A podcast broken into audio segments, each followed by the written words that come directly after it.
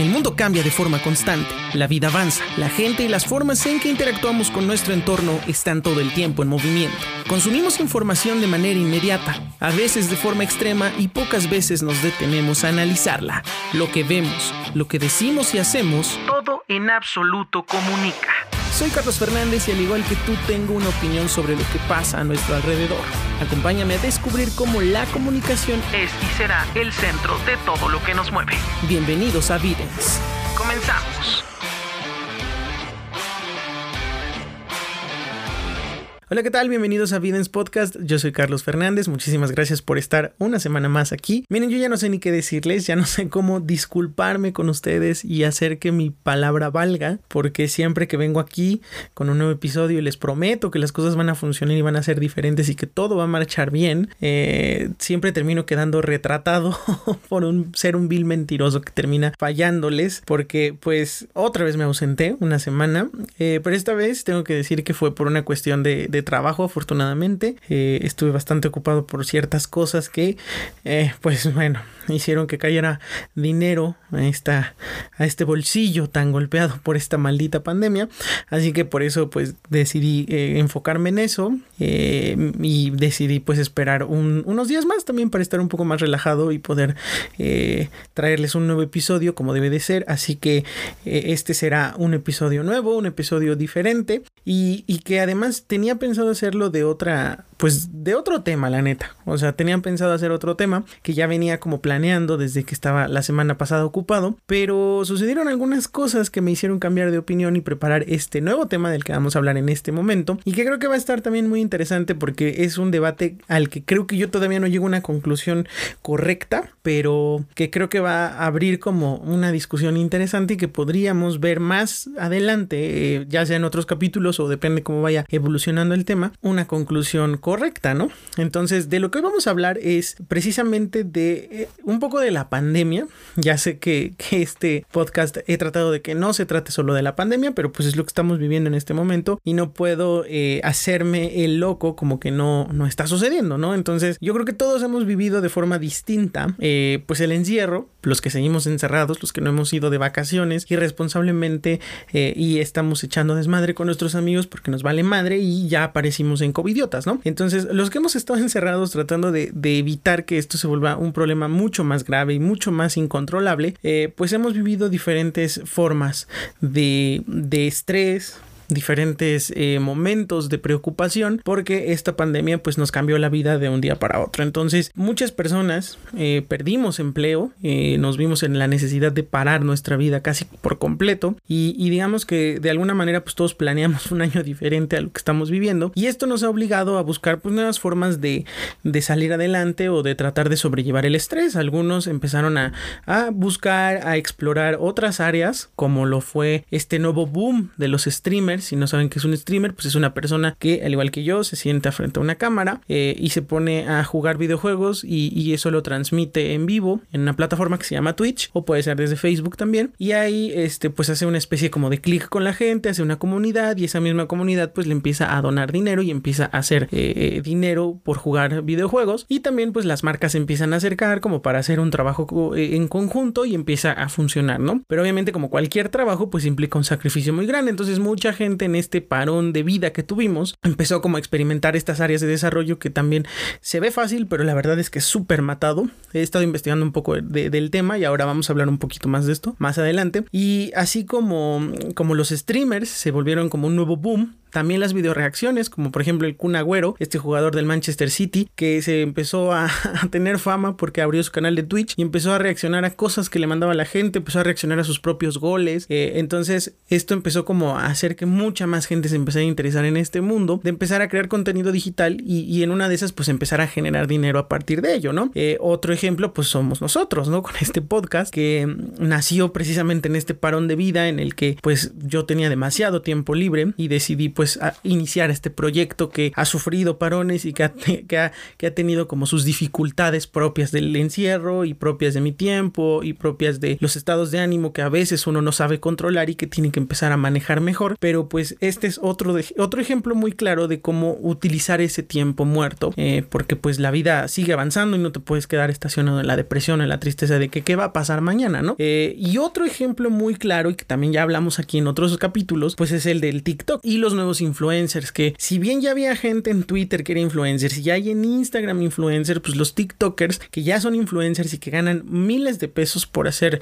videos o hacer cosas así, que se volvieron como figuras públicas, pues también a hacerse importantes eh, para la gente. Yo, por ejemplo, no termino de entender TikTok y me siento viejo al no entender eso, pero sé que para los chavitos que vienen atrás de mí, eh, estas personas son como sus principales modelos a seguir, que también aguas, eso está muy cabrón y tiene que ver un poco con el tema que vamos a hablar hoy. Entonces, este nuevo auge de figuras públicas, entre comillas, porque pues son un poco entre desconocidos, entre gente que encontró un talento en este momento y empezó a generar dinero, pues está empezando como este, este fenómeno social está obligando a que estas personalidades busquen nuevas formas de hacer dinero. Y eh, pues existen muchas plataformas que te permiten iniciar un emprendimiento o empezar a, monetizar lo que sea que haces o crear contenido del que puedas sacar dinero. Una de las más famosas es Patreon. Patreon es una plataforma en donde tú eh, funciona un poco como un club.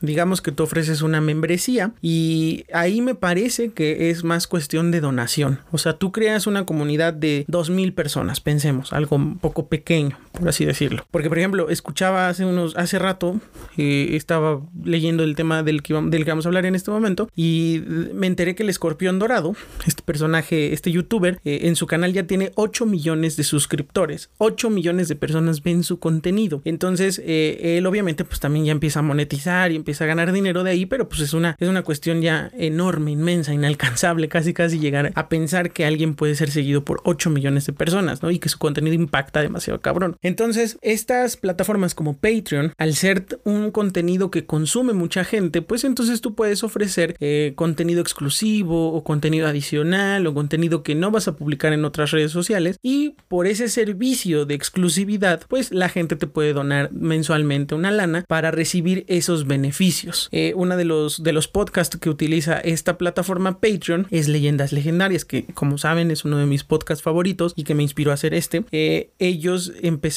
a sacar un dinero extra de las monetizaciones de YouTube a través de Patreon. Y ahí, dependiendo el nivel, porque es como una especie de pirámide, dependiendo el nivel de Patreon que seas, obtienes diferentes beneficios. El que paga 20 pesos al mes, eh, pues se lleva, aparece su, su nombre en uno de los capítulos con un agradecimiento especial y algo más, ¿no? Y entonces así conforme tú vas dando más dinero vas recibiendo más beneficios. Creo que uno de los últimos niveles, de los más altos, eh, ya te, además de que aparece tu nombre ahí como donador del podcast, te puedes llevar el guion que tú elijas de cualquiera de los capítulos que haya hecho, firmado por los por los integrantes del podcast, te regalan algún parche para una chamarra del, del podcast o te regalan algún, alguna colaboración que estén haciendo con alguna otra marca. Creo que tenían unos llaveros o unos pines para chamarras eh, y te mandan como muchas cosas. Y aparte puedes ver el capítulo eh, creo que mucho antes de que se estrene o puedes ver eh, como escenas que no quedaron en el capítulo de manera privada y en exclusiva para ti. Y puedes tener una videollamada con ellos cada cada mes creo. Entonces puedes hacer como, puedes tener como esa interacción con ellos porque es parte del beneficio que tú estás adquiriendo por donar, eh, pensemos mil pesos al mes, porque también pues se va elevando el precio y llegas a precios que dices, güey, qué pedo. Pero hay gente que sí lo paga porque encuentra como esa fidelidad al producto o a, la gente que está viendo, ¿no? Eh, entonces, Patreon es una de las principales o de las que yo tenía conocimiento que así funcionan y que tú puedes donar un mes y si al siguiente ya no tienes lana, pues te das de baja y ya no, no pasa nada, ¿no? Solamente dejas de apoyar a esta persona para que siga creando contenido. Y una de las más famosas, y es de la que vamos a hablar hoy, es OnlyFans. OnlyFans funciona muy parecido a Patreon. De hecho, creo que es la misma forma o la misma dinámica. Eh, es igual, funciona como un club en el que tú puedes jerarquizar, dependiendo el número o la cantidad que te donen, el contenido que tú puedes filtrar de tu producto. Entonces, últimamente y en estas últimas semanas, y por eso decidí hablar de este tema, fue, hubo una polémica muy grande, porque OnlyFans, eh, al funcionar como Patreon, eh, ha mutado a una especie de, de, club pornográfico. vaya, vamos a hablarlo como es. Eh, muchas influencers o TikTokers que, han encontrado como mucho éxito o mucha fama, que tienen millones de seguidores en, las, en sus diversas redes sociales, han optado por abrir un OnlyFans para ofrecer contenido exclusivo. Pensemos que si Leyendas Legendarias como podcast te puede regalar un guion, firmado o te puede regalar como mercancía de ellos especial para ti porque estás pagando ese servicio, pues tendría un poco de lógica, ¿no? Es lo mismo que si tú siguieras a un canal de, de recetas y que te dijera que las recetas más ricas o las recetas más chingonas que tiene su recetario solamente las vas a poder adquirir o conocer si te vuelves Patreon o te unes a este club privado, ¿no? Entonces tú pagas 100, 200, 300 pesos al mes y ella, esta persona o este cocinero o cocinera te manda a tu casa impresa la receta de un postre francés, pensemos, ¿no? Viéndolo así es una muy buena forma de intercambio porque tú pagas recibes un beneficio y además estás apoyando a la persona a crear un contenido y ayudarse a sobrevivir y a seguir haciendo esto con más frecuencia y pasa de ser solamente un hobby o un contenido más de internet a ser un trabajo que además te está remunerando y te empiezas a hacer de fama, las marcas se te acercan y empiezas a crecer, a crecer, a crecer, a crecer de formas que ni te imaginas. Entonces OnlyFans se ha vuelto como, como el, el lobby de un hotel para las personas o para los influencers. En este caso, y es aquí donde vamos a entrar al tema, eh, muchas influencers de Twitch, de TikTok, de Facebook y de Instagram han empezado a migrar a, OnlyFans. El producto que ellas venden no es más que su pack o nudes de ellas o fotos en lencería, fotos sexys a través de este sistema jerárquico, porque de cierta manera como que esta, esta cuestión de que dependiendo la cantidad que tú pagues al mes por contenido, pues les funciona muy bien a ellas porque así tú puedes como que ir eh, diagramando el producto que tú vas a ofrecer. Hay varias influencers que ya tienen esta plataforma activa y que ya están empezando a sacarle pues bastante dinero porque aparte Patreon se puede aplicar en pesos mexicanos o puede cambiar de moneda. Hasta donde tengo entendido OnlyFans solamente eh, eh, cobra en dólares. Entonces quiere decir que si tú contratas el OnlyFans de Ari Gameplays, que es una streamer de Twitch, bueno, que ya ahora es exclusiva de Facebook, que tiene un contrato millonario para solamente jugar en la plataforma Games de Facebook, eh, decide abrir un OnlyFans, que de hecho ya lo tiene, pero no es un OnlyFans, es My Private, que es como otra plataforma similar a OnlyFans. Y ahí eh, ella lo que ofrece es que por 50 dólares al mes, que es como lo más caro, que, hasta donde sé, OnlyFans permite cobrar a, la persona que está utilizando la cuenta, eh, recibas videos exclusivos de ella, fotografías exclusivas de ella que no van a aparecer en ninguna otra red social. Pero pues tú dirás, a, a mí de qué me sirve ver las fotos de una morra que lo único que hace es jugar videojuegos. Es aquí donde entra el tema. Casi siempre, y es como una, se ha vuelto como un modelo. Las influencers tanto de TikTok como de Twitch y de Instagram, la mayoría tienen unos cuerpazos de, o sea, maravillosos. Son mujeres muy guapas, son chavas preciosas, lindísimas, eh, y están haciendo uso de su cuerpo para abrirse estas plataformas y, ganar más dinero vendiendo fotos de sus escotes, fotos de sus pompas, eh, para los que tienen fetiches por los pies, fotos de sus pies, videos en lencería, videos haciendo cosplay de algún anime o de algún videojuego que estén jugando, eh, mandando videos donde bailan como de forma muy candente, otras que incluso se graban haciendo bicicleta de montaña, eh, parando pues las nalgas. Digamos que están eh, sexualizándose a propósito para vender este producto o este servicio de club privado para pues recibir dinero, ¿no? Que, a ver, aquí es donde empieza el debate. Hasta cierto punto, eh, creo que la lucha feminista, y ojo, no estoy criticando ni me quiero subir al tren de, ay, no, es que el feminismo está mal entendido, no, yo estoy tratando como de, de encauzar el tema a la lucha que se está llevando hoy en día. Las mujeres están luchando por ser libres de decidir qué hacer con su cuerpo y creo que hasta ahí todos estamos de acuerdo. Eh, en temas como de el aborto, en temas de si soy gordo, que sea aceptado como gordo, si soy delgado, pues que me acepten como delgado. Que las mujeres puedan decidir hacer lo que quieran con su cuerpo sin sufrir el estigma social. Y eso es correcto y creo que todo mundo debería de luchar por eso que hay todavía muchas cuestiones que falta por procesar y terminar de entender como el tema de los trans, el tema de si dos hombres pueden ser padres de un niño, si dos mujeres pueden ser padres de una niña, que eso ya se viene manejando y empieza a, introducirse en la conversación y que aún falta mucho por dialogar, ya empieza a hacer ruido. Entonces, las mujeres han luchado por esta... Eh, por este respeto a sus decisiones sobre su cuerpo. O sea, si es mi cuerpo, mi decisión, yo sé lo hago con él y hasta ahí estoy súper de acuerdo. Cuando llegamos a este punto de OnlyFans, eh, creo que esta es una de las muestras de libertad más claras, siendo honestos y dejándonos de ridiculeces de que si eso no es. Eh, más allá de, los conceptos morales que existan, me parece que el que una mujer decida vender su pack o, o sus fotos en lencería es una muestra de cómo ha cambiado el pensamiento en los últimos años y cómo una mujer puede decidir hacer negocio con su cuerpo.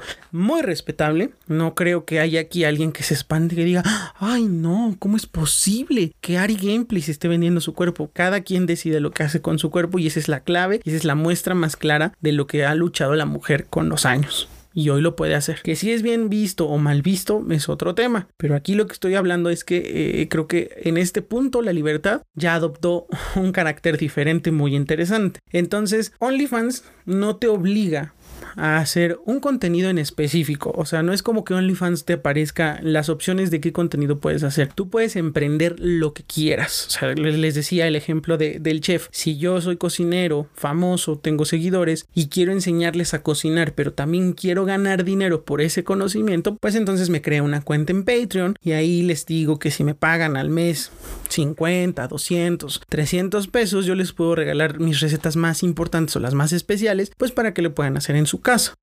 Lo mismo pasa si tú fueras una persona que hace pintura, si tú, si tú, haces fotografía, o sea, puedes emprender algo muy chido de manera digital que te ayude a solventar tus gastos, porque todo el mundo tiene gastos. Lo mismo ocurre con las chavas, con las influencers y los influencers de TikTok o de, de las otras redes sociales que buscan monetizar su contenido. Y si su contenido es su cuerpo, su desnudez, su sexualidad, pues lo puedes hacer. Pero OnlyFans y ninguna de estas plataformas te obliga a que sea ese el contenido, ¿no? Entonces, este tema de los, de, los pagos mensuales y de tener como una especie de, de comunidad exclusiva ha hecho muchísimo ruido porque no nada más son influencers que se están dando a conocer, ya hay actrices famosas, ya hay personas muy famosas que están empezando a sacarle jugo a este tipo de plataformas. Quienes iniciaron el movimiento, según lo que estaba leyendo en algunas notas de, periódicos como El País de España, eh, fueron las actrices porno y todo encausado por el tema de la pandemia, porque según entiendo, eh, pues la industria pornográfica, como todas las demás industrias, tuvieron que parar sus rodajes, tuvieron que detenerse pues ya no podían cobrar por escenas sexuales. Eh, estoy hablando de la industria, digamos, legal que existe de la pornografía, ¿no? Estas casas productoras hollywoodenses que eh, tienen como control de calidad y como que ya pagan una lanísima por hacer escenas de sexo eh, apadrinados por ellos o patrocinados por ellos, pues obviamente pagan sueldos, no nada más a las actrices o a los actores, sino también tienen que, pagarle pues al staff, a, a, los camarógrafos, a los sonidistas, a los editores, a los community managers, a los que mantienen en el, sitio en constante renovación, etcétera. Entonces, al parar la industria, pues obviamente el dinero deja de fluir, ¿no? Entonces, muchas actrices conocidas y esta, esta parte del podcast quiero que le ponga mucha atención a todas esas personas que les gusta el autoplacer, el, la, la autocaricia, la caricia propia, porque voy a dar nombres de, de actrices que les pueden funcionar para sus noches o sus tardes de soledad, porque en esta pandemia es difícil y, y les voy a recomendar algunas que he tenido el placer de conocer su trabajo actoral, su trabajo histriónico, su trabajo en esta maravillosa industria. Pero por ejemplo, sé que, que cuenta de OnlyFans tiene Kendra Lost, que es una de las actrices mejor cotizadas que existe en, el, en la industria pornográfica. Lana Rhodes, también es como el boom, es de lo más nuevo y de lo más cotizado en estos momentos. Riley Reid también tiene OnlyFans. Ariela Ferrara tiene OnlyFans. Eh, Remy Lacroix tiene OnlyFans y me parece que así hay varias, ¿no? Es de las que yo estoy enterado que tienen. Y aquí empieza a abrirse otra brecha de debate, que es, por ejemplo, si Kendra Lost es conocida en el, en el medio pornográfico como una de las actrices maduras más cotizadas en el gremio, eh, si tú contratas un OnlyFans de ella, cuando existen eh, plataformas o webs o webs dedicadas a la pornografía, como lo son Xvideos o Pornhub, como para qué pagarías una mensualidad de 50 dólares, que son más o menos 2 mil pesos, un poquito más de 2 mil pesos. No, ¿cuál es 2 mil? Como 10 mil. O sea, si son 50 dólares, estamos más arriba de los 10 mil, más o menos, ¿no? Este, ya le estaba yo cagando horriblemente con las matemáticas. Si Kendra Lost ya la conozco, ya sé eh, pues ya conozco sus escenas pornográficas más famosas, eh, como para qué pagaría un servicio privado de ella, si ya lo vi todo, ¿entienden? Aquí voy a entrar como a un tema más de, de satisfacción.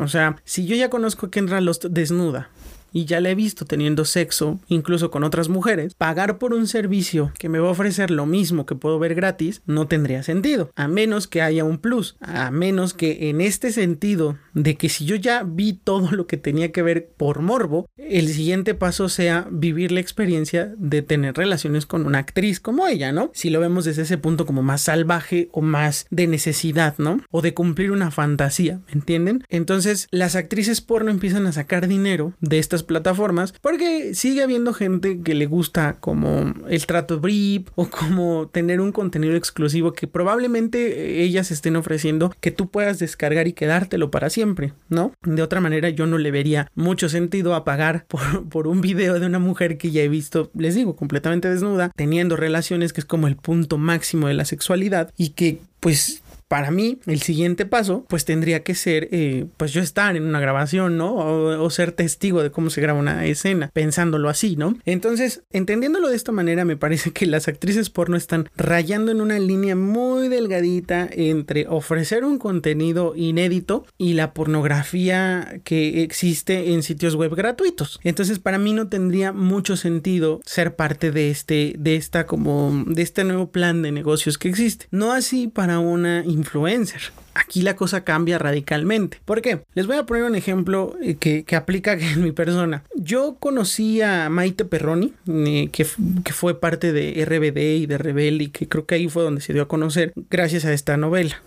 Yo iba creo que en la primaria, secundaria más o menos, cuando Rebelde era como boom, o sea, era como la, novela de moda, el grupo de moda, era un fenómeno bestial, ¿no? Entonces, pues obviamente como en esa época era el tema de moda, pues te empiezas como a, meter a estos pedos de de qué están hablando, quién es, quién es Rebelde, quién es Mia Colucci, qué pedo con eso, ¿no? Obviamente, pues yo tuve que entrar como en esta dinámica para no quedarme en el olvido. Y ahí fue donde conocí a Maite Perroni, que creo que su personaje se llamaba Lupita en esa novela, ¿no? Entonces, a mí me encantaba la mujer. Eh, les estoy hablando de que yo tenía por ahí de entre 13 y 15 años eh, y a mí me gustaba la actriz, ¿no? Y decía, wow, imagínate tener una compañera de clases como ella, no mames, qué chingón. Entonces es como, como tus primeros pasos, ¿no? De decir, güey, me gusta esta morra, qué chingón, ¿no? Y te empiezas como a tener tus crushes, ¿no? Lo que ahora conocemos como crush, que son amores platónicos, ¿no? Entonces con Maite Perroni me pasaba eso, ¿no? Después, pues pasaron los años y seguía saliendo en las novelas de Televisa. A mí me seguía encantando la mujer, o sea, me parecía maravillosa guapísima. O sea, era como, como la novia que tú siempre hubieras querido o la compañera de clase que tú te hubieras querido encontrar en tu prepa, ¿no? Los años pasaron, pasaron, pasaron, pasaron. Después ella posó para varias revistas para caballeros, pero nunca se desnudó. Siempre posaba como en traje de baño o en lencería. Y eso para mí era como de no mames, la voy a ver en paños menores o, o voy a ver a Maite Perroni como nunca me imaginé poder verla, ¿no? Después me parece que la última sesión de fotos que hizo así de ese tipo fue una revista Maxim, y no mal recuerdo, porque también en esa época fue como el boom de las revistas para hombres, ¿no? Playboy, Maxim, FHM, Revista H, este, Squire, creo que también llegó a entrar como en esas ondas. Era como cada mes salía una, una revista nueva con alguna actriz famosa que tú decías, güey, se, se, se, va a ver en, en, paños menores. Me acuerdo cuando salió la de Galilea Montijo, creo que posó varias veces, fueron un boom, porque todo el mundo la veía como conductora y nunca te imaginabas cómo sería verla en, en, en lencería, ¿no? Entonces era como, no mames, el morbo, el morbo te, te atraía eso, ¿no? Lo mismo me pasó con Maite Perroni. Eh, yo encontraba las fotos en internet y no, bueno, pagó el pay, pero o sea, era otra cosa, ¿no? Entonces, eh, con ella me pasó algo muy curioso porque yo nunca me imaginé poder verla desnuda completamente porque al final es lo que les digo, como que va escalando ese placer, ¿no? O sea, ya la vi en traje de baño, ya la vi en lencería sexy. Ahora el siguiente paso para saciar como ese placer o esa fantasía tendría que ser eh, verla completamente desnuda, ¿no? Pasó mucho tiempo y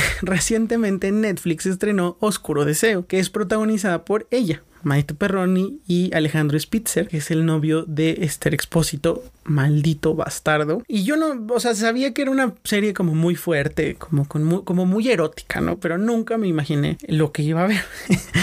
más allá de que es una mierda la serie y que es una puta mierda que se vuelve terriblemente aburrida y estúpida los últimos 8 capítulos de los 18 que son, tiene una muy buena, una buena producción, la neta está bien realizada, pero la historia carece de muchas cosas y se cae estrepitosamente para el final. Nunca me imaginé cuando me puse a verla con mis papás que a mis 26 años iba yo a poder ver a Maite Perroni completamente desnuda en una escena, eh, eh, no en una, en varias escenas de sexo muy explícito. Entonces cuando yo vi la primera escena donde Maite Perroni se desnuda completamente, fue como llegar al tope de ese, de ese, de ese morbo o de esa fantasía, ¿no? Porque precisamente era lo último, el último escalón, ¿no? O sea, la morra que, que yo conocí siendo actriz de una novela para chavos, que después fue mutando y mutando y mutando, llegó a ser una, una novela donde ella era un ángel, una mamada así terrible, y donde se le encasilló en un, en, en en un como papel de, de, niña inocente y tonta y cosas así. De repente con los años te encuentras la serie Netflix de Oscuro Deseo y te enfrentas con que Maite Perroni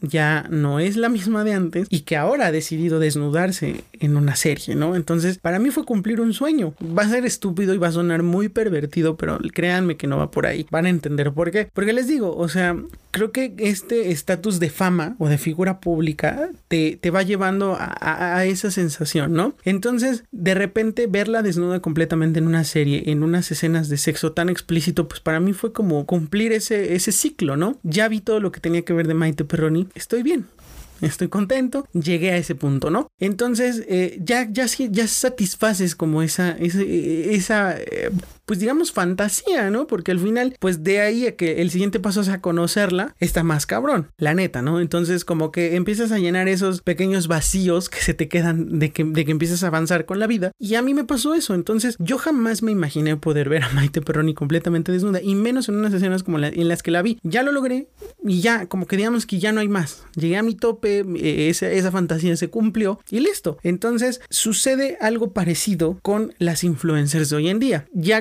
dinero, ya son famosas. Las marcas las empiezan a buscar, pero hace falta algo más y están recurriendo a estas plataformas para hacer contenido erótico tirándole ya a la pornografía explícita.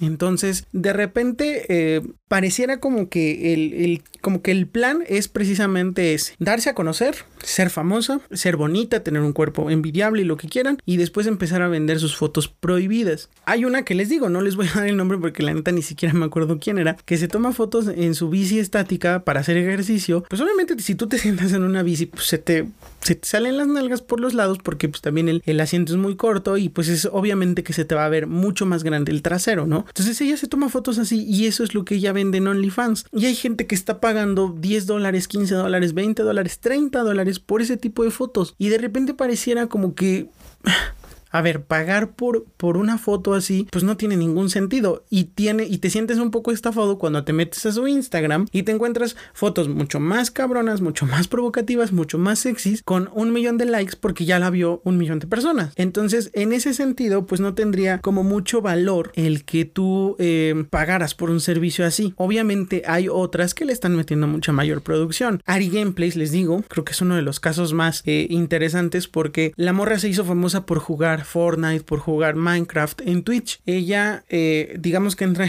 en un estereotipo que para los streamers como para el gremio, eh, es entre la, las, digamos, las chicas gamers que más que gamers buscan enseñar cuerpo. Y ojo, yo no estoy hablando desde el machismo y de la misoginia y de que tú, maldito opresor, nada. Yo les estoy hablando como es. Porque a mí también me parecía muy estúpido, y se los voy a decir honestamente, sin demeritar a Ari Gameplays, ni mucho menos, que tú te metías a Twitch y así como están viéndome ahorita grabando, estaba una morra con una voz con pues muy como eh, peculiar, con una mm, blusa con un escote súper bajo, eh, con un brasier que le levanta el busto, jugando Fortnite, echando desmadre con sus seguidores y te, y te metías a, a su canal y te encontrabas que era una transmisión con 50 mil personas viéndola. Y evidentemente pues sí te metías a ver cómo, cómo jugaba o bueno en mi caso cuando yo empecé a entrar a Twitch y a ver como a estos personajes, a veces me metía como para saber qué juegos estaban de moda, porque eh, ellos juegan desde su PC y tienen como más posibilidades de tener otro tipo de videojuegos que yo no tengo, ¿no? Entonces de repente eh, hablaban mucho de, de, Fortnite y Fortnite y Fortnite, ¿no? Entonces me metí un día a ver qué chingados era Fortnite y ahí entendí que se trata de un juego de disparos y que, eh,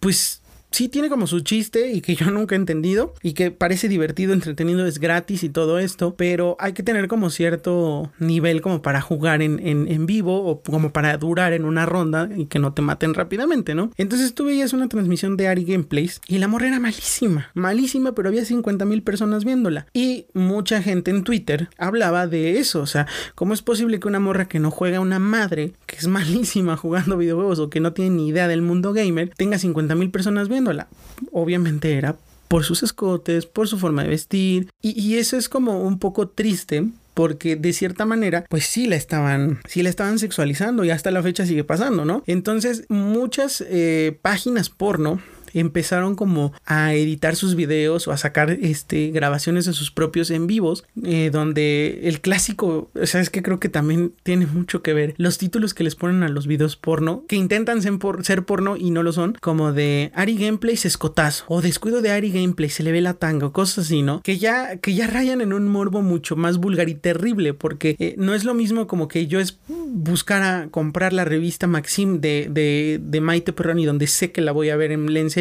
a buscar un video de Maite Perroni en YouTube donde Maite Perroni enseña los calzones, ¿me entienden? Es creo que mucho más enfermo esa parte del, del porno o del placer visual que el tener en la mente comprarme la siguiente edición de la revista Playboy porque va a estar Aileen Mujica, se me ocurre, ¿no? O Andrea Escalona, ¿no? Entonces, de repente, pues empezaron a ser famosos estos videos editados, mal cortados o cortados a propósito para dar a entender cierta cosa que no estaba sucediendo, para sexualizar un stream de Fortnite. De repente se se convierte en un video de 5 minutos de Ari gameplays eh, haciendo sonidos similares a un orgasmo. Entonces de repente es como que, güey, qué pedo con, con estos videos que no llegan a nada. Ahora, a raíz de que sale OnlyFans, Patreon, My Private, no sé qué, Ari Gameplays que ya está casada con otro streamer, abre un, una web de My Private. Y en las últimas semanas, en Twitter, se ha viralizado el hecho de que quien ya contrató ese servicio saque screenshots y los sube a, Twitter o los filtra a diversas páginas web. Y entonces ahí, por lo menos lo que yo me he encontrado, porque también me voy a hacer el santo de no, a mí me han dicho, me han dicho, no, no, no, la madre. He buscado porque precisamente para preparar este, este programa, e, este capítulo, pues tuve que investigar un poco y también ahí guardé algunas, no es cierto, es mentira. Busqué este, este pedo. Y sí, resulta que ella sale en una especie como de traje como de red, de estas, de este, de este tipo como de medias que usaba Gloria Trevi eh, en sus shows, así medio rotas, con unas tangas súper chiquitas y donde se le ven unas nalgas enormes,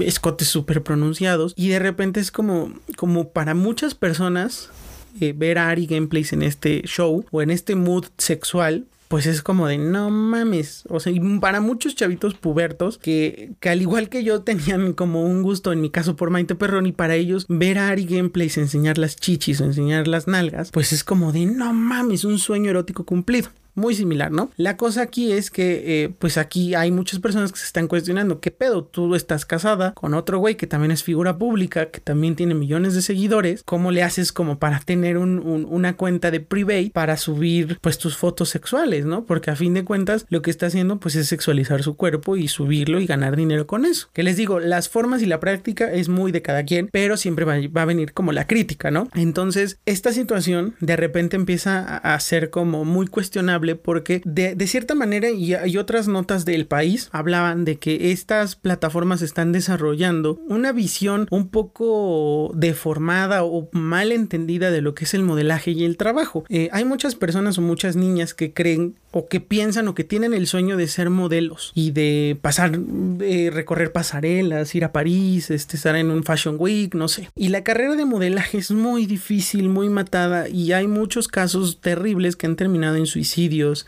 en muertes, en, tragedias por lo difícil que es ser modelo, porque al final estás utilizando tu cuerpo como una herramienta para venderte y no está mal, vuelvo al punto, yo no estoy criticando las, los actos, sino todo el sacrificio que implica ser reconocido por una marca hay casos de gente que ha tenido que, que cae en bulimia, en anorexia, por cumplir un estándar de una industria muy superficial y que te obliga a cometer errores y a tomar decisiones drásticas que pueden acabar con tu vida. Entonces, este mal concepto del modelaje también tiene mucho que ver con el dinero rap, porque si yo abro una, una cuenta en OnlyFans cobrando un dólar al mes y voy a ofrecer una foto de mi escote o de mis pompas, si fuera mujer, obviamente, qué asco que lo hiciera en este momento, pues obviamente de cierta manera soy modelo, soy famoso y además estoy haciendo dinero con mi propio cuerpo. Pero el hecho de cumplir un estándar o de cumplir la obligación de que cada mes vas a estar renovando tu contenido, tus fotos, implica que eh, se desarrolle también un poco la esclavitud sexual, porque ya no es, ya aquí entra otra de las preguntas que les quería yo hacer. Estamos viendo un tema de venta de placer o una nueva forma de esclavitud sexual romantizada en el hecho de que yo soy emprendedor y puedo hacer de mi cuerpo mi producto principal y puedo sacar dinero de él. ¿En dónde está rayando este punto, no? Una de las personas que también está metida en este show de, los clubs y demás, es Doris Mar. Otra mujer que, híjole, yo creo que toda la vida ha sido mi fantasía completamente. Esa mujer, desde que yo la vi por primera vez en, algún programa de Televisa, del viejo Televisa que sexualizaba a las mujeres y, usaba como este show de que las chichonas y todo este pedo. Eh, yo la conocí en un, no recuerdo en qué pinche programa, mucho pedorro. Yo era demasiado joven también. Puta, es creo que una mujer que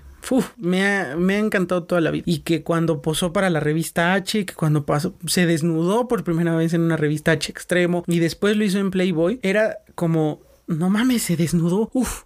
O sea, yo creo que con ella me pasó algo más cabrón todavía que con Maite Perroni, ¿no? Porque les digo que como a Maite Perroni se le desarrolló este, este show alrededor de ella de que ella era como muy infantil, muy bobita, muy estúpida por los papeles que le daban en Televisa y que de cierta manera ellos la encasillaron en, en una actriz como muy así, cariñosa, rosa, que no decía malas palabras y demás. Con Dorisman era todo lo contrario. Con Dorisman era la típica femme fatal, que llegaba a los programas de Televisa en microtanga, en escote, así, no, no, no, otro pedo, o sea, era todo lo contrario. Entonces, cuando ella se desnudó por primera vez, fue un putazo, esa, esa, esa revista fue un putazazo, o sea, me acuerdo que se vendió, vendieron ediciones especiales firmadas por ella, te regalaban un póster como de este tamaño, así, tamaño papel bond, yo creo, este, con esos con, con los que exponías en la primaria o en la secundaria, cuando no, no había PowerPoint, este, de, de la misma sesión, o sea, era como una especie de seguimiento de cómo se iba quitando el sostén. No, no, o sea, le sacaron jugo esa, esa edición. Yo era muy chico y en ese entonces pues te daba pena comprarte la revista H Extremo, pues porque estabas en la edad de la autocaricia, ¿no? Explorándote y demás. Entonces era un pedote, ¿no? Pero pues siempre existía internet y siempre podías encontrarte las fotos, ¿no? Y obviamente pues ya sabías qué pedo. Les digo, entonces con Dorismar me pasó algo así súper cabrón. Después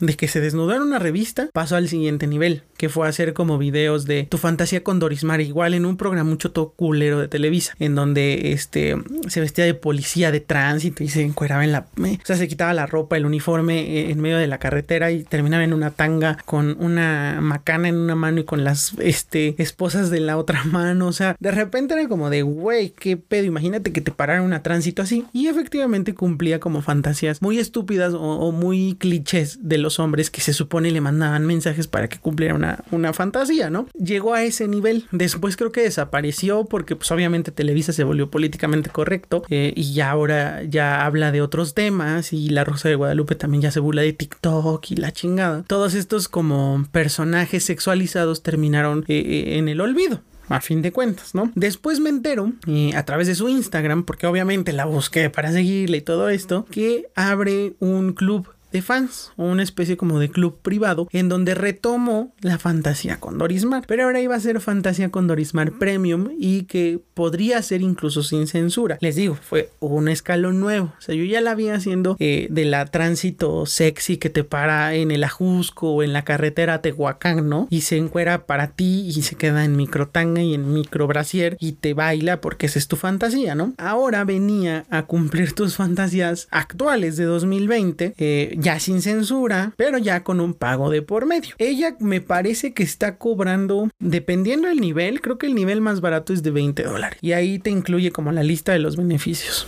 no sé, una foto inédita que no se ve en ninguna, en ninguna de sus redes sociales o una o 10 fotografías de una sesión especial de cosplay, pensemos, ¿no? Vestida como la sirenita. Un video saludo para ti, así de hola Carlos, así con, con poca ropa. Eh, una videollamada con ella de tal vez 5 minutos donde la puedas conocer y, y ya, ¿no? Así van subiendo los beneficios. Y creo que la, el nivel platinum o premium o dorado, no sé cómo lo cataloga ella, incluye todo lo que ya les dije: chat privado con ella, o sea, chat sexual casi casi con ella, vete tú a saber si es ella realmente la que te contesta, y formar parte del staff que va a la grabación de la fantasía con Dorismar Premium, conocerla, tomarte foto y ver la grabación y verla en vivo, quitarse la ropa, ¿no? Básicamente eso es lo que ya te ven. A lo que quiero llegar con Dorismar es que ella ya, ya llegó como al nivel máximo del placer visual, porque les digo, se desnudó en una revista, posó para un chingo de revistas, incluso posó embarazada. Después hizo las fantasías con Dorismar en video, subió un escalón, retoma el escalón, eh, retoma este tema de las fantasías y ahora lo hace premium y casi sin censura, donde ya muestra el cuerpo casi completo y demás. ¿Cuál sería el siguiente paso? Y muchas personas y muchos hombres que la siguen y que le comentan en sus redes sociales le han puesto. Creo que ya vimos demasiado esto. El siguiente paso, pues es que hagas un video porno. Entonces, de repente como que parece que esta práctica de los clubes y de que una membresía VIP donde mes con mes te voy a ofrecer diferentes tipos de contenido erótico, ya está rebasando la línea entre el placer visual y vender sexo. Y que obviamente Dorismar toda la vida se ha negado a pues hacer, pues hacer pornografía, ¿no? Porque a fin de cuentas es eso. Entonces, con Dorismar pasa eso, ¿no? Como el hecho de que esta, esta delgada línea parece que se puede rebasar en cualquier momento, pero también no sabemos si va a pasar, ¿no? Y como ella ya tiene una especie de fama con los años, eh, pues para muchos hombres yo creo que la, la fantasía final sería verla teniendo sexo en un video pornográfico, como el que hizo Noelia, como el que hizo Kim Kardashian, como el que hizo Pamela Anderson y así. Entonces, la situación acá se pone mucho más interesante porque si ella se pusiera a hacer porno, pues obviamente desbloquearía el nivel máximo de, de, morbosidad que puede ofrecer. Pero vendrían las consecuencias de entrar a una industria tan complicada, tan difícil como lo es la pornografía. Y aquí quiero retomar el tema de Mia Khalifa. Quienes les gusta la autocaricia y les gusta investigar sobre estas personas, sabrán quién es Mia Khalifa y para quien no es muy sencillo. Mia Khalifa se hizo famosa por ahí de 2017, 2018, incluso a lo mejor antes tal vez. Depende del año en que la hayan conocido. Se hizo famosa porque ella eh, es de raíces árabes. No recuerdo de qué país es, específicamente, pero es de estos países donde las mujeres no pueden enseñar el cabello, andan con sus burcas hasta aquí, solo se les ven los ojos, no pueden mostrar ni siquiera el tobillo porque es una falta a la moral. Eh, ella viene como de esta, de esta formación y de esta educación. Entonces, eh, Mia Khalifa decide a los 18 años dejar su, vida en, eh, no sé en qué país, pero es eh, del, Medio Oriente y de, de, de, los países árabes, y decide irse a Estados Unidos. Obviamente es exiliada de su familia y decide irse a Estados Unidos a hacer pornografía. A los 18 años, Pornhub le ofrece un contrato para entrar a su productora y empieza a hacer escenas sexuales. Yo creo que se tardó como un año más o menos su contrato en empezar a, a filmar estas escenas y se volvió un putazo. O sea, no había eh, puberto que no supiera quién era Mia Califa porque ya había buscado en, en ex videos o en donde tú me digas algo referente a esta morra. Entonces, cuando yo me entero de ese nombre, pues le empiezo a buscar también para saber qué pedo, a ver si de veras era lo que todo el mundo decían que era una mujer sexy, que no, que sus escenas estaban súper calientes y que otro pedo. Me parece que estuvo como dos años en la industria si acaso tres. Y después decidió dejar la pornografía y se casó, creo que con un exjugador del Manchester United o un cantante, no recuerdo bien qué, qué, fue, y se alejó completamente del porno. Las consecuencias de haber estado tan joven en una industria que te devora, que te come, que te hace, que te destroza hasta cierto punto, pues fueron muy simples. Mia Khalifa cobraba por cada escena, me parece que 100 mil dólares. Cuando una, pues una actriz como Kendra Lost o como de algunas de las que les mencioné al principio, ya gana millones de dólares por hacer una escena de media hora, de 50 minutos, si acaso, ¿no? Entonces, de repente Mia Khalifa se da cuenta que ella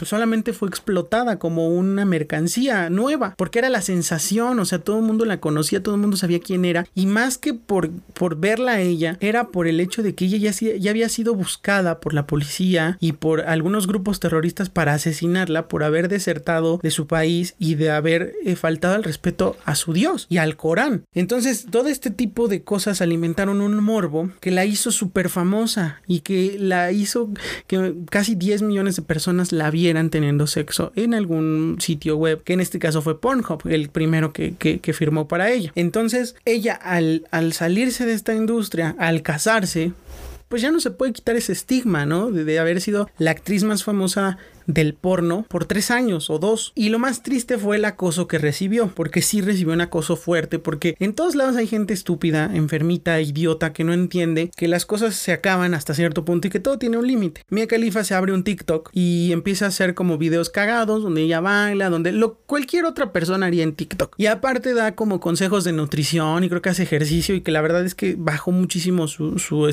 estado físico. Eh, obviamente se, se puso senos y los senos que tiene son enormes a comparación del tamaño de sus piernas porque creo que se metió un régimen muy pesado y demás. E intenta como renovar su, su imagen, ¿no? Y no se podía quitar de encima los comentarios de, este, ¿por qué no vuelves al porno? ¿Por qué no, este, vuelves a grabar otra escena y no sé qué? Y así, y más vulgares y más fuertes, ¿no? Entonces, rompe el silencio y da una entrevista para un medio de comunicación, creo que en Inglaterra, donde explica todo lo que está sucediendo y donde dice, me arrepiento muchísimo de haber entrado a una industria que no conocía por rebeldía, por estupidez, por querer eh, hacer, por querer llevarle la contra a mis padres, a mi religión, a mis orígenes, porque todo lo que me ha sucedido a partir de ese día ha sido terrible y no puede reiniciar su vida porque sigue cargando con el hecho de haber sido una de las actrices más eh, buscadas en, el sitio web de, la, de pornografía. Entonces no puede reiniciar su vida, no puede hacer nada porque sigue viviendo con el estigma de haber entrado a esta industria tan joven, sin apoyo de nadie, sin entender nada, eh, en donde es muy difícil que haya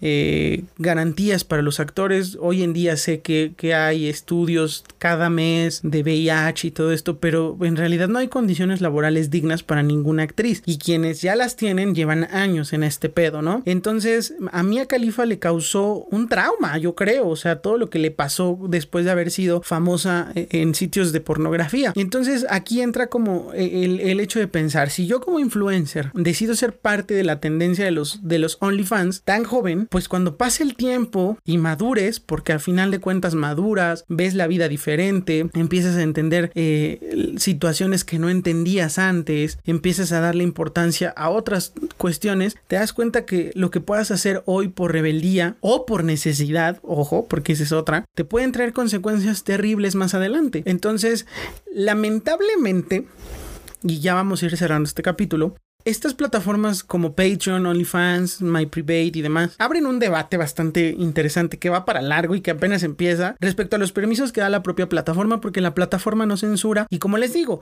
no te obliga a hacer un contenido sexual en específico. Tú puedes hacer el contenido que tú quieras y vender lo que tú quieras, simplemente la cumplir con ciertas normas y que la plataforma se queda con un 20% de tus ganancias, lo demás es para ti, tú sabes en qué te lo gastas y cómo lo gastas, ¿no? Pero también abre como la brecha de pensar si estas plataformas tendrían que empezar a, abrir un espacio propio como para la venta de sexo y pornografía y contenido erótico, porque para bien o para mal sigue, siendo un contenido y una industria clandestina, muy similar a las drogas, muy similar al alcohol adulterado o muy similar a, las sustancias prohibidas, ¿me entienden? Entonces, a pesar de todo el malestar que, causa esta situación o este fenómeno social, eh, es muy importante entenderlo, porque va a seguir dando de qué hablar y también impacta, y eso es de las partes que nadie se ha atrevido a ver o que pocos se atreven a señalar es el hecho de que esto está sucediendo porque el mundo está viviendo una crisis económica bien cabrona, porque hay mucha gente que se quedó sin trabajo, porque muy probablemente muchos de los streamers antes de convertirse en streamers tenían un trabajo fijo que les dejaba ingresos importantes y que ahora con esta situación pues mucho, muchos perdieron sus trabajos y la única forma de ganar dinero hoy por hoy en, desde casa pues es esta. Y yo sé que va a haber muchas y yo sé que hay otras opciones y que está bien, pero si lo pensamos así, mucha gente está recurriendo a esta situación también por el hecho de que hay un concepto de dinero rápido. Voy a hacer una comparación a lo mejor equivocada, pero es muy parecida a la, a la comida rápida. Tú llegas a McDonald's, pides una hamburguesa, un refresco y un helado y en menos de 10 minutos ya lo tienes y ya te lo estás comiendo. Un poco así es el servicio que te ofrece OnlyFans. Tú te desnudas haces 15, 20 fotos de varios ángulos de tu cuerpo y lo vendes. Y sabes que eh, en, 12, en dos días o dos semanas o no sé en cuánto tiempo puedes ya recuperar ese dinero, te encuentras que, puedes ganar hasta más de lo que ganabas en un trabajo fijo, ¿no? Entonces, este hecho de, de este concepto de emprendimiento digamos, tan, tan oscuro o tan deformado es producto de lo que estamos viviendo. Y que en este capítulo no estoy buscando estigmatizar a quien se pues, vende este producto, a quien es parte de esta industria Porque al final del día, como lo dije al principio, si eres mujer y estás metida en esto y lo haces porque quieres ganar dinero o porque realmente te gusta, porque esa puede ser otra opción, está muy bien. La libertad sexual es para todos y todo mundo sabe qué hace con su cuerpo y está muy bien. Aquí no venimos a criticar ni a decir que esto está bien o está mal o tú eres esto por hacer aquello, ¿no? Yo lo único que sí critico es que haya gente que pague casi 10 mil pesos por, una, por, fotos de una persona desnuda. O sea, me parece que eso yo no lo haría, pero hay gente que sí lo hace. Entonces, eh, para todos hay como un gusto en específico y creo que ya hablando en el tema de comunicación o de marketing o como en este tema de, de profesionalizar este tipo de situaciones, me parece importante que valdría la pena analizar el concepto del morbo como parte del proceso de compra de un consumidor, porque ya, ya, nada, ya no nada más es cubrir una necesidad, eh, un gusto personal, ya, ya va más allá. O sea, el proceso del consumidor actual en, la, en el tema digital está empezando a llegar a otras cuestiones y me parece que el morbo tendría que ser un concepto a analizar para ver qué tanto influye en una persona para consumir cierto contenido, porque me queda claro que el negocio de OnlyFans, de quien vende su pack, de quien vende fotos eróticas, de quien vende fotos en bikini o lo que sea que hagan, está motivado por el morbo. El morbo es el motor de toda esta situación, porque si no existiera el morbo, para mí no hubiera sido un hecho relevante ver a Maite Peroni desnuda teniendo sexo en una serie de Netflix, o para mí no sería relevante el club de Dorismar, donde yo estoy esperando que saque un video sexual porque esa es la cumbre de mi placer si así fuera. Entonces el morbo alimenta y es tentador y es el motor de todo esto que está sucediendo y me parece muy interesante analizarlo. Yo no quiero llegar a ninguna conclusión con este tema, me parece que analizamos varias vertientes de cómo pudiera impactar y de los riesgos y de los pros que tiene formar parte de esta forma de, pensar o de ganar dinero. Más allá de que si es un estigma social de que si eres una es, si eres una prostituta, si eres una casquivana o una puta, porque así mucha gente lo está tildando, me parece que es un fenómeno a analizar a largo plazo en donde falta entender muchos trasfondos que tienen que ver con temas de educación, con temas de oportunidades y con temas laborales, porque si muchas influencers de Estados Unidos, de Inglaterra, de España, de donde quieran, han optado por hacer su principal fuente de ingresos su cuenta de OnlyFans, habla de que si son por supuesto jóvenes, probablemente las oportunidades laborales son escasas o muy mal pagadas porque ese es otro tema también. Y en el caso de México, a cómo va la, situación con la pandemia y a cómo va la situación económica en un país donde se prometieron cosas que no se han cumplido, pues se vuelve todavía mucho más difícil, mucho más cabrón eh, salir adelante. Por eso mucha gente ha optado por convertirse de alguna manera en creador de contenido propio para sacarle jugo. Y porque se los decía, los streamers de Twitch, tú los ves jugando y dices, ¿qué tan difícil puede ser sentarte a jugar una hora o dos horas? Yo ya estoy cerrando el tema. Eh, empecé a seguir a un tipo que se llama Skyshock, que es muy famoso en Twitch porque es narrador de videojuegos, de encuentros de, League of Legends y toda esta situación, que son como los eSports, que ya hay eh, videojuegos que se han convertido en deportes, pero eso ya lo hablaremos en otro tema, eh, en otro capítulo también. Este tipo se volvió famoso por eso, por narrar eh, las competencias de League of Legends, y él hace un par de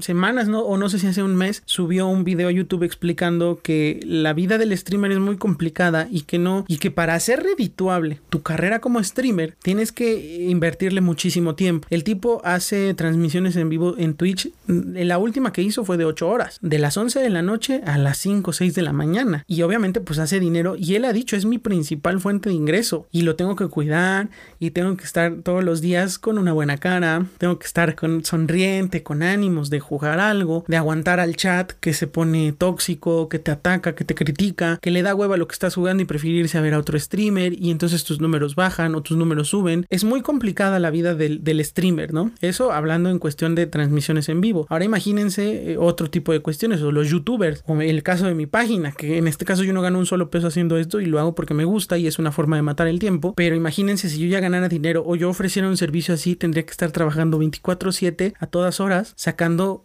contenido. Mucha gente no está lista para eso. Yo, por ejemplo, tengo un equipo que ya está en sus últimos años y que tengo que pensar en, actualizarme, ¿no? Pero en este momento no lo puedo hacer y con lo que tengo, pues trabajamos y por eso tardo a veces mucho tiempo en, en subir alguna actualización de algo, ¿no? Pero sí vale la pena analizar como el contexto en el que estamos para darle el justo debate y el tiempo de diálogo a una situación como, los, como lo es el OnlyFans y, y las nuevas figuras públicas, TikTokers, influencers, YouTubers que han decidido migrar a esta forma de emprendimiento que tiene que ver con sexualizarse, con vender su cuerpo y que a fin de cuentas puede ser una decisión personal, puede ser por gusto o lo más terrible por una necesidad importante, ¿no? Y que les digo, no se trata con este capítulo de estigmatizar a nadie, de criticar a nadie, simplemente es darle una revisión a un tema muy interesante que va a seguir dando mucho de qué hablar y que me parece que, va a causar muchísimo ruido lo que resta de la pandemia y post pandemia, porque se va a consolidar, me parece que se va a consolidar esta forma de, trabajo, por así decirlo, y habrá que ver cómo va mutando el tema, ¿no? Y, me parece muy interesante porque hay muchas, muchos peligros, muchas consecuencias derivadas de este tipo de cosas, ¿no? Y que me parece interesante traerlas y que si quieren una conclusión del capítulo, analicen hasta qué punto el morbo puede formar parte de sus decisiones, de sus decisiones de compra, pensando en alguna cuestión que les guste mucho. Eh, piénsenlo, piénsenlo, analícenlo y, coméntenme aquí abajo eh, qué les parece. Hasta aquí el episodio 15 de Podcast. Espero que les haya gustado este tema. Eh, creo que es un tema muy interesante que vale mucho la pena analizar, que le pongan mucha atención porque va a tener muchos giros y vamos a ver hasta dónde llega y, que creo que tal vez más adelante podamos hacer algún otro episodio ahondando más en esto según vaya surgiendo más información, a ver qué sucede. Eh, pero me parece muy interesante y yo quisiera saber su opinión, yo quisiera saber ustedes qué les ha parecido. Ya saben que me pueden seguir en Facebook como Carlos Fernández o arroba Carlos FDZ, las tres últimas con mayúscula, y en Instagram como el tal Carlos FDZ, todo en minúsculas, ahí me encuentran, les estoy subiendo cositas del podcast, les recomiendo música de vez en cuando y ahí podemos estar platicando, si quieren me mandan un mensajito o lo que quieran o directamente aquí abajo cuando se publique este episodio en Facebook me pueden comentar y echamos la plática y me cuentan ustedes qué les parece esta situación. Y díganme ustedes pagarían no sé cuatro mil pesos por fotos de una de una mujer que les guste mucho eso hablando en el marco de lo legal porque ojo también está el tema de, de, de, los que filtran los packs de sus exparejas y que ese ya es otro tema que tal vez, tal vez podamos también hablar. La otra cara de la moneda. Este lado es como eh, la venta legal de, de contenido erótico. Ahora vamos a hablar tal vez de la parte ilegal que tiene que ver con todo esto. Entonces, déjenme pensar si vale la pena hacer un capítulo de eso y también lo traemos aquí para discutir, ¿va? Les mando un abrazo, cuídense mucho. Yo soy Carlos Fernández, esto fue Videns Podcast. Nos escuchamos la próxima semana. Espero ya no quedarles mal. Cuídense mucho, les mando un abrazo. Bye. Aquí termina este capítulo de Videns. Muchísimas gracias por escucharlo. Si te perdiste mis redes sociales, te las recuerdo. En Facebook me encuentras como arroba soy Carlos las tres últimas con mayúscula, y en Instagram como el tal Carlos sin espacios y todo con minúscula. Sígueme para estar en contacto conmigo y para que conozcas un poco más de los contenidos que realizo. Nos escuchamos pronto en un nuevo capítulo.